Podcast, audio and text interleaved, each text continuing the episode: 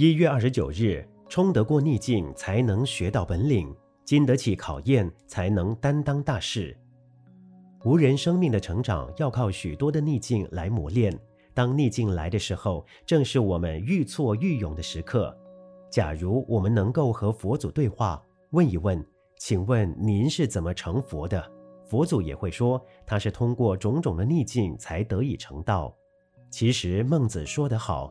天将降大任于斯人也，必先苦其心志，劳其筋骨，饿其体肤，空乏其身，行拂乱其所为，所以动心忍性，增益其所不能。这里就告诉我们，逆境是顺境的因，逆境是顺境的增上缘。在逆境里，要能够积极向前，能够自我成长，能够如如不动，不如此，不能成功。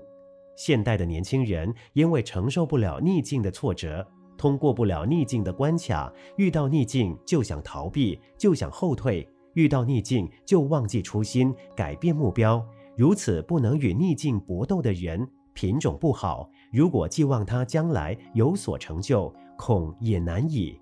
所以在人生的旅途上，唯有屡败屡战的人才能成功。文思修。逆境是顺境的因，逆境是顺境的增上缘。每日同一时段与您相约有声书香。